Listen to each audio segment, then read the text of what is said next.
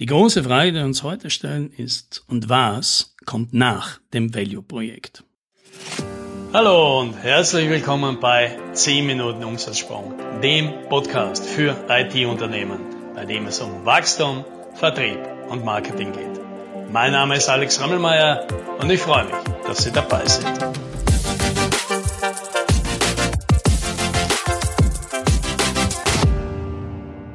Das ist eine Frage, die immer wieder kommt, wenn wir über Value Pricing reden. Und da geht es gar nicht darum, wie mache ich denn so ein Value Pricing für ein Projekt, sondern viele sagen, das geht vielleicht für das erste Projekt sogar ganz gut. Aber dann haben wir dieses Projekt bei einem Kunden umgesetzt und dann fängt dieser kleinteilige Maintenance, Weiterentwicklungs, Optimierungsmodus an. Da kommen ständig irgendwelche kleinen Change Requests, aber viele sind einfach nur Komfortdinge oder kleine Anpassungen oder Compliance-Änderungen. Wie soll ich denn das bepreisen, wenn ich bei Value Pricing bleiben will?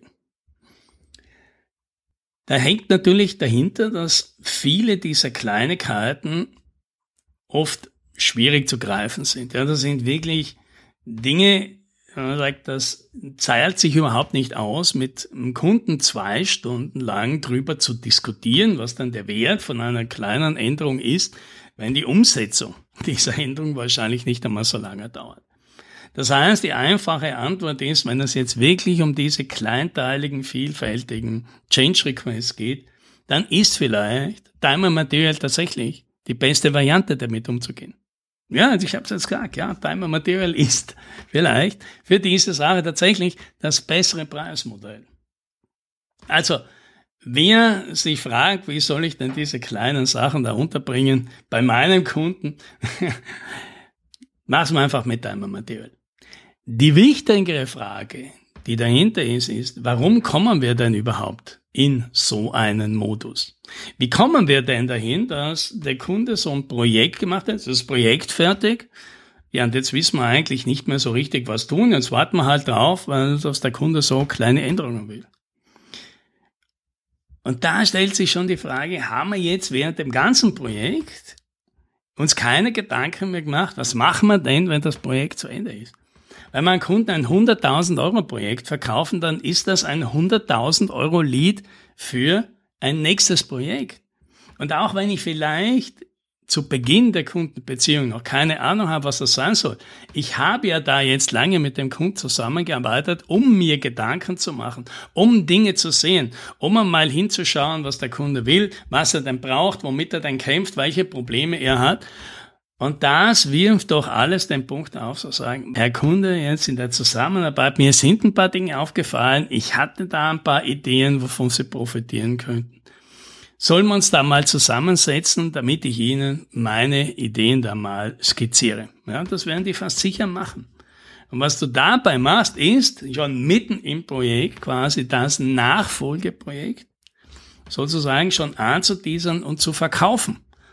Und je öfter du das machst, je besser du spezialisiert in bestimmten Bereich bist, desto leichter wird dir das fallen, weil am Ende des Tages weißt du ja dann eh, welche Kunden, nachdem sie dein erstes Problem gelöst haben, dann kriegt das Problem Nummer zwei oder Nummer drei, die kriegen dann eine Beförderung, ja, werden zum neuen Problem Nummer eins und müssen wieder gelöst werden. Und irgendwann weißt du das und kannst dem Kunden gleich kommen und sagen, und jetzt, was halten Sie denn davon, wenn wir uns um den nächsten Flaschenhals hier bei Ihnen kümmern? Ich hätte hier eine Idee. Hier, so könnte unser Angebot ausschauen. Was halten Sie denn davon? Und wenn das nicht ist, dann zeugt das meistens eben davon, dass man sich eben keine Gedanken macht. Man macht jetzt ein großes Projekt und irgendwie sind dann ja auch alle froh, dass dieses Projekt endlich zu Ende geht, weil es so anstrengend war. Der Kunde ist froh, der Anbieter ist froh und eigentlich ist man jetzt vielleicht gar nicht so sicher, ob man da jetzt gleich weitermachen will. Und das zeugt ja vielleicht wieder davon, warum ist denn das so? Hat man vielleicht das erste Projekt zu groß gewählt? Hat man vielleicht keinen sauberen Plan gehabt, vielleicht für die Anfangsphase, aber mitten im Projekt ist es immer chaotischer geworden. Und deswegen hat es sich bis zum Schluss so anstrengend angefühlt, dass man gar nicht weitermachen will. Ja, und sind das Dinge, die man einfach in der Zukunft so weiterhaben will? Oder können wir uns da Gedanken machen? Und bei einem Kunden, Also schon mit der Idee start, lieber Kunde, das wie Sie da will, das ist eine hervorragende Sache und jetzt schlage ich Ihnen gleich vor, in Phase 1 genau das zu machen, ja. Und wenn das dann mal erledigt ist, dann kommt Phase 2, dann machen wir das und Phase 3, dann machen wir das. Also beim Kunden diese Idee mal zu platzieren, dass nach diesem Projekt er das kriegt, was er jetzt will und es danach erst richtig losgeht und er noch was Neues kriegt. Das ist vielleicht nicht das, was Kunden jetzt gleich wollen und die werden dann vielleicht auch gleich abwimmeln und sagen, ja, okay, vielleicht eine gute Idee, aber jetzt kümmern wir uns mal um das und dann schauen wir mal weiter, ob wir noch was brauchen.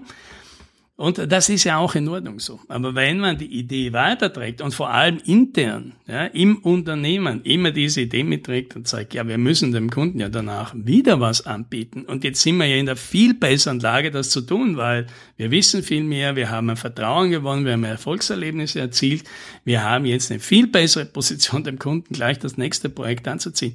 Und von dieser Idee wegzukommen, wir machen bei einem Kunden ein Projekt das irgendwann fertig ist und dann gibt es halt nichts mehr, außer kleine Änderungen und vielleicht braucht der Kunde irgendwann einmal was. Ja?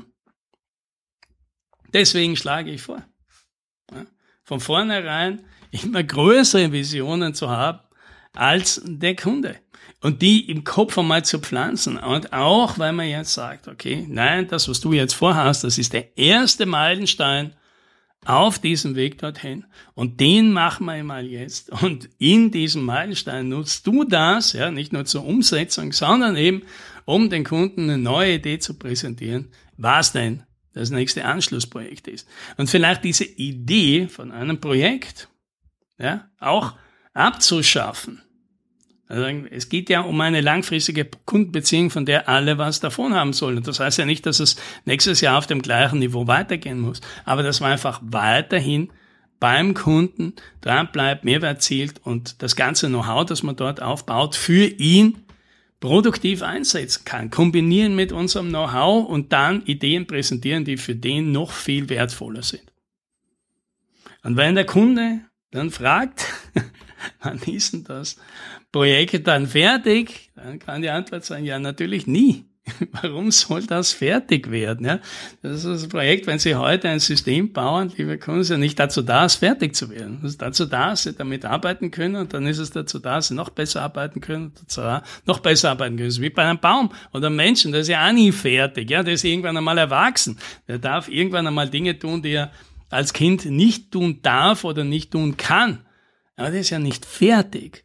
Und dasselbe gilt vielleicht halt auch für Systeme, für Technologien, für Dinge, die wir beim Kunden einbringen. Warum sollen die irgendwann fertig sein und dann quasi aufs Abstellgleis gefunden werden? Ja, man darf mal eine Pause machen, um durchzuatmen und dann geht's wieder weiter.